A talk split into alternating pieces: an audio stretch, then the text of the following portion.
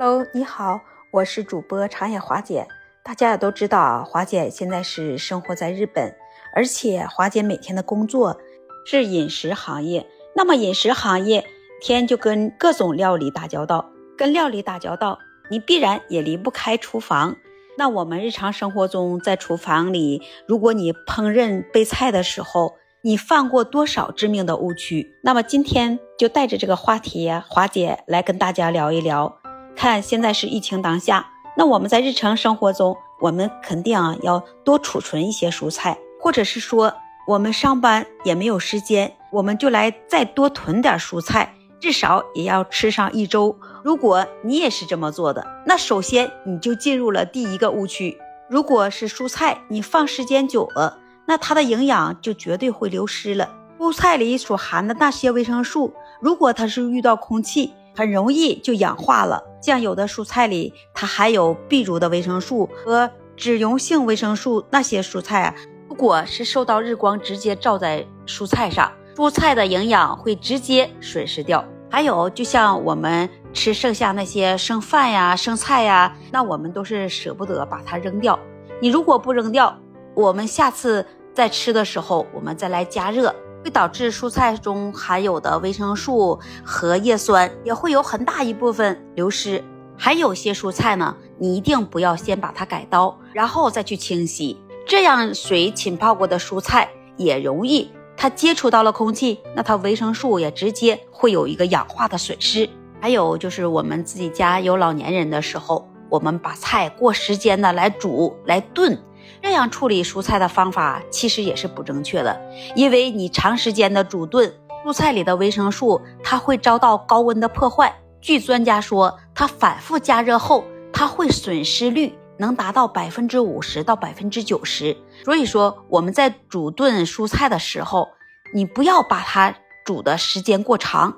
那我们大家都知道，蔬菜的营养。那它非常丰富，是我们每一个人的身体在每天必不可缺少的营养。但是如果有一些蔬菜你混合在一起吃了，它反倒不会给你带来营养，而且还会对你的身体呀，还会造成一定的伤害。简单的说，就是有一些蔬菜你如果一起搭配着吃，它是有相克性的。如果你不知道，你误吃了。可能会给你造成一种中毒的现象。接下来啊，我们就来了解了解，究竟是什么蔬菜不能一起搭配着吃。比如，就说红薯和西红柿，它俩就不能一起吃。你如果一起吃了，它就容易得结石。那还有像所说那种糖精和鸡蛋，如果它俩要一起搭配吃，那你很容易会引起中毒。那还有像洋葱和蜂蜜，如果你一起吃了。你会容易伤眼睛。如果是豆腐和蜂蜜一起吃了，它就容易引起一些耳聋的疾病。那还有胡萝卜和木耳，如果要一起吃了，容易引起皮肤发炎的疾病。还有芋头和香蕉一起吃了，你就会引起腹胀。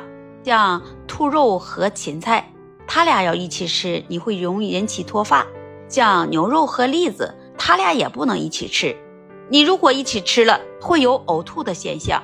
比如说再严重一点的，那就是甘草和鲤鱼，它俩也不能一起吃。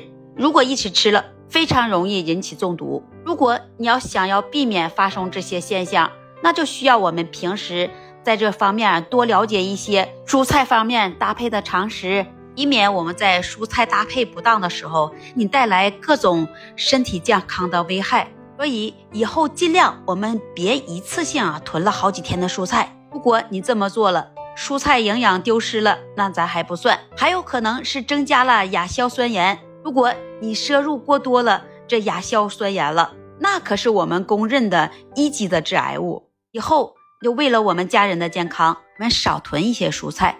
你说，那我放在冰箱里，知道放在冰箱里的东西有哪些时间长了，它也会中毒吗？那我们一定要注意了，我们现在家里是不是囤了不少蔬菜和水果呢？那今天啊，华姐啊就想给大家再分享一下，有哪些东西是不适合囤在冰箱里的。那首先第一就是那个木耳，特别是发泡过的木耳，如果你放冰箱里超过了两天，很可能就会引起中毒。还要注意的就是那种烘焙的东西，烘焙类的食物你放在冰箱里。超过了十二个小时，那它上面也会有大量的霉菌。像那些叶菜类的东西，如果叶菜类的东西放在冰箱里，你也千万不要超过二十四个小时。有专家专门对这个叶菜类的东西做了研究，如果在冰箱里叶菜类的东西放过超过四十八小时，也会产生亚硝酸盐，给你的身体带来严重的危害。最后，华姐希望我们在自己家里烹饪备菜的时候，千万不要犯这些致命的错误。也希望我们每个人都有一个健健康康的好身体。今天华姐就跟你分享到这里了，也欢迎关注订阅华姐的专辑，也欢迎您在评论区留言跟华姐互动。下期节目会更精彩，那我们下期节目再见。